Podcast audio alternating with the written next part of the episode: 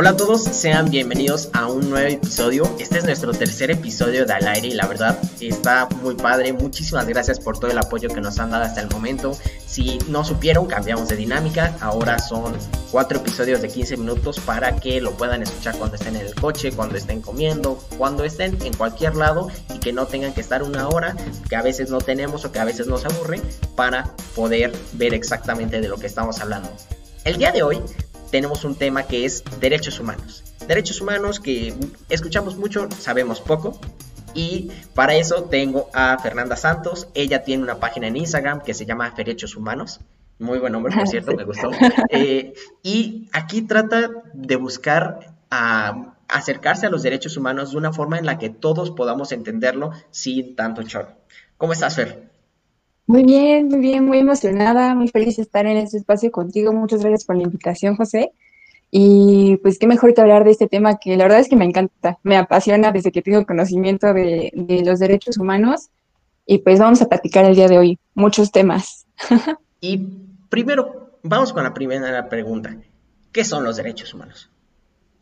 Sí, la pregunta del millón. Pues siempre que hablamos de derechos humanos, usualmente pensamos que son estos conceptos súper abstractos, ¿no? Que están dirigidos únicamente para que los abogadas, o sea, para que las abogadas, los abogados los entiendan.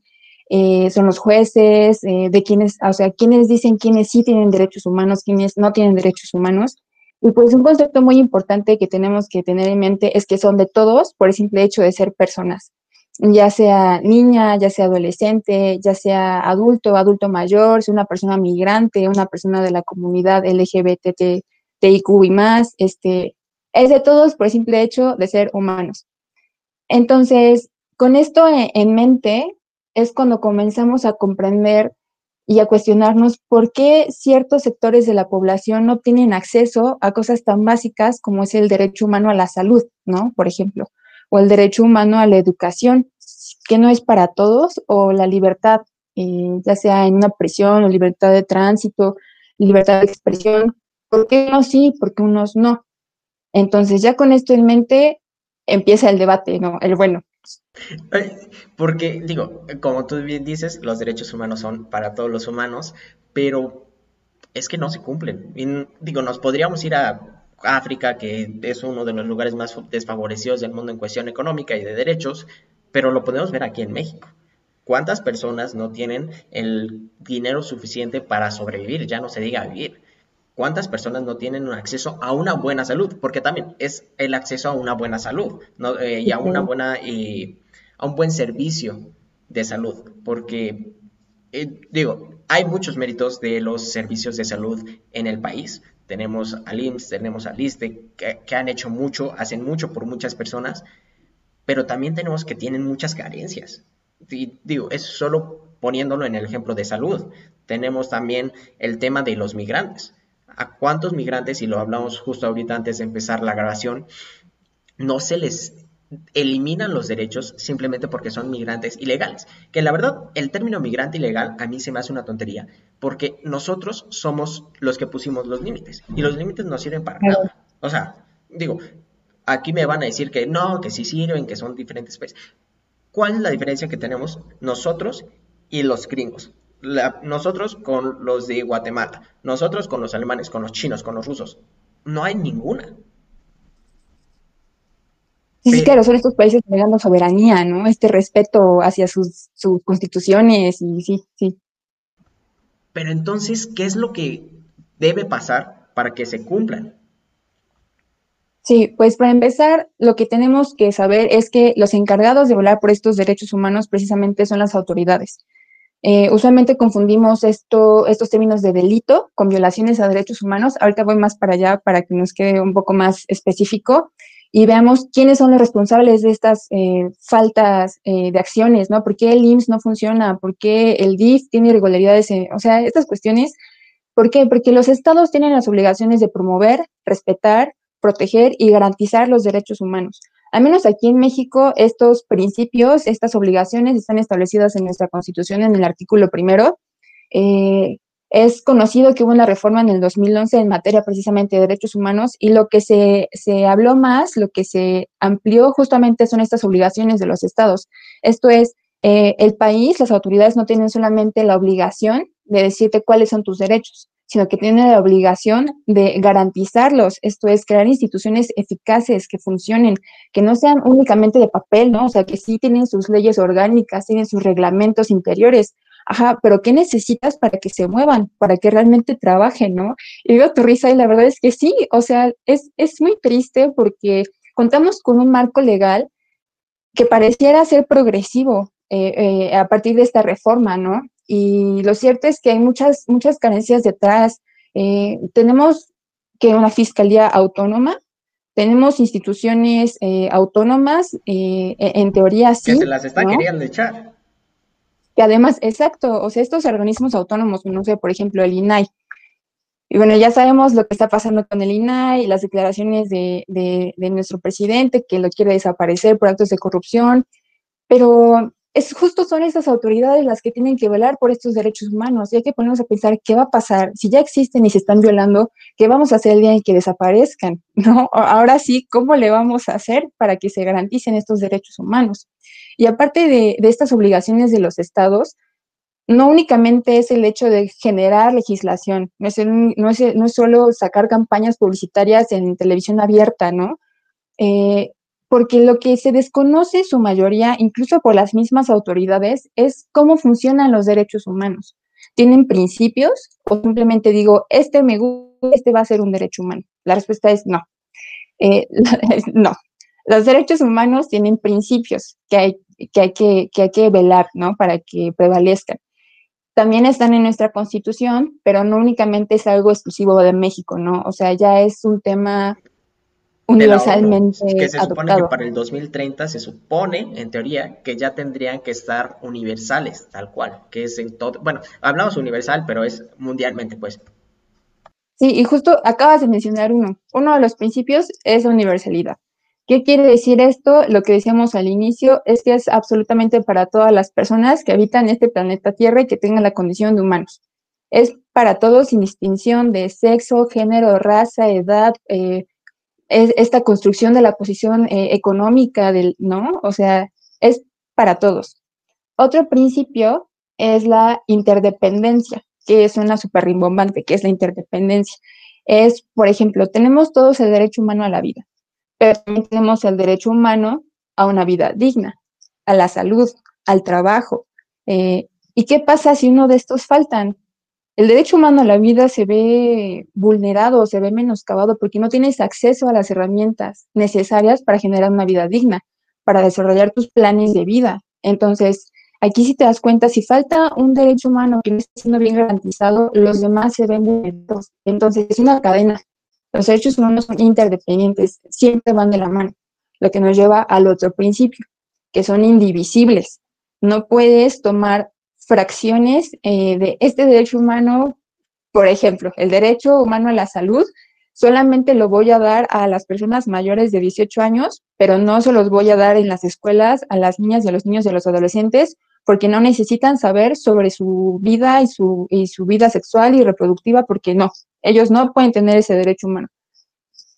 Que digo, hay, ahí hay una controversia muy fuerte eh, en el tema de que que algunos senadores panistas, de hecho, eh, que son del lado más conservador, de derecha, dicen que no se le debería dar una educación sexual a los niños, que no se les debería de dar porque entonces los pervierte.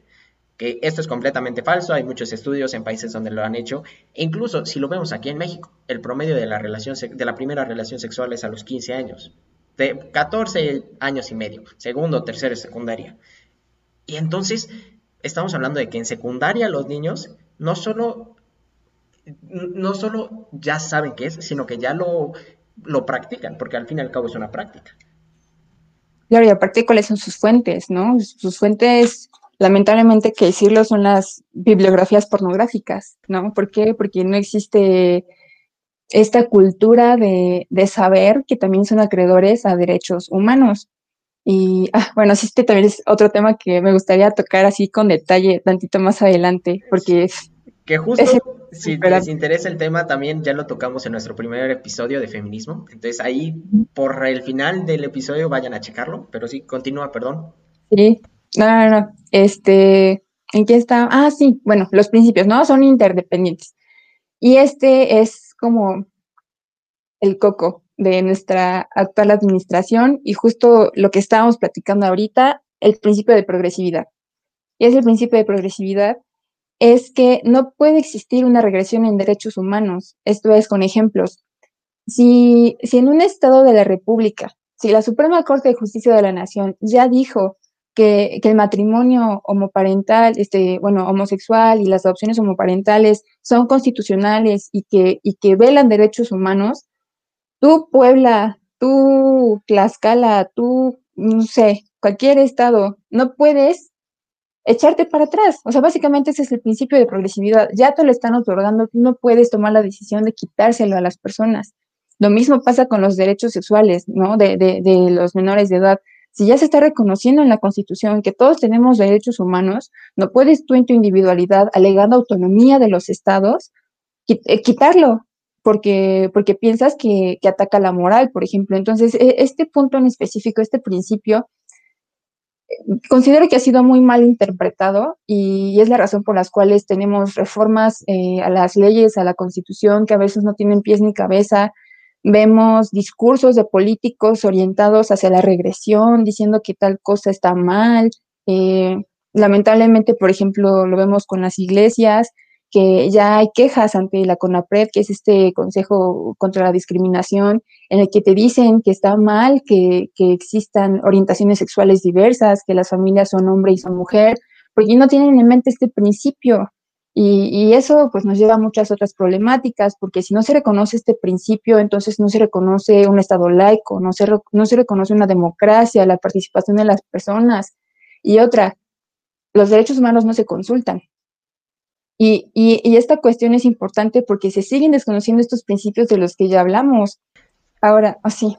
Eh, eh, eh, con esto, Fer se refiere nada más para ponerlos un poquito en contexto, que respecto a algunos derechos humanos, López Obrador quiere hacer una consulta ciudadana, así como ha hecho en sus consultas Patito, para decidir si se va a, si se van a aprobar o no. Sí, sí. Y uno muy sonado fue justo esta consulta recientemente discutida sobre si a los expresidentes se les iba a enjuiciar, ¿no? Algo que no se comentaba al momento de decir que se iban a consultar eh, estas cosas es que ya tenemos mecanismos para que se acceda a la justicia. Ya hay mecanismos de sanción hacia estos exgobernantes. Y la pregunta sería, ¿qué pasa con las víctimas de violaciones a derechos humanos que se quedan sin su oportunidad de conseguir justicia porque el presidente lo está consultando? Lo que me lleva a explicar la diferencia entre qué es una violación a derechos humanos y un delito. Así de manera súper breve, eh, los delitos están tipificados en nuestros códigos penales y en otras leyes, pero son eh, estas cuestiones que elaboran los legisladores para decirnos cuando una conducta va en contra de, del bienestar social, ¿no? Por ejemplo, el robo, el homicidio, el feminicidio. Esto, es un delito y lo cometen particulares. También lo pueden cometer servidores públicos, pero para hacer esta distinción lo dejaremos en que lo cometen los particulares. Eh, y una violación a derechos humanos es justo cuando el Estado, en este carácter de, del obligado a proteger y velar por nuestros derechos, incumple estas obligaciones que ya dijimos. Esto es, se puede traducir desde un policía municipal, porque es parte del Estado, hasta un agente del Ministerio Público que te está revictimizando cuando estás dando tu declaración o no te quiere atender porque no hay espacio, porque no hay tiempo. Él es una extensión del Estado, entonces te están violando tus derechos humanos o la misma declaración de nuestro presidente para consultar eh, derechos humanos, esa es una violación a derechos humanos. Y, siempre digo que es muy importante reconocer estas diferencias, porque nosotros como ciudadanos, como sociedad mexicana, ya sabemos a dónde acudir cuando sabemos identificar qué nos está pasando. Ok, ¿estoy siendo víctima de qué? ¿De un delito o de una violación a derechos humanos? Porque si es una violación a derechos humanos, hay instancias especializadas para atenderme. Si es un delito, hay otras instancias especializadas para canalizarme y para que yo obtenga pues esto que llamamos justicia.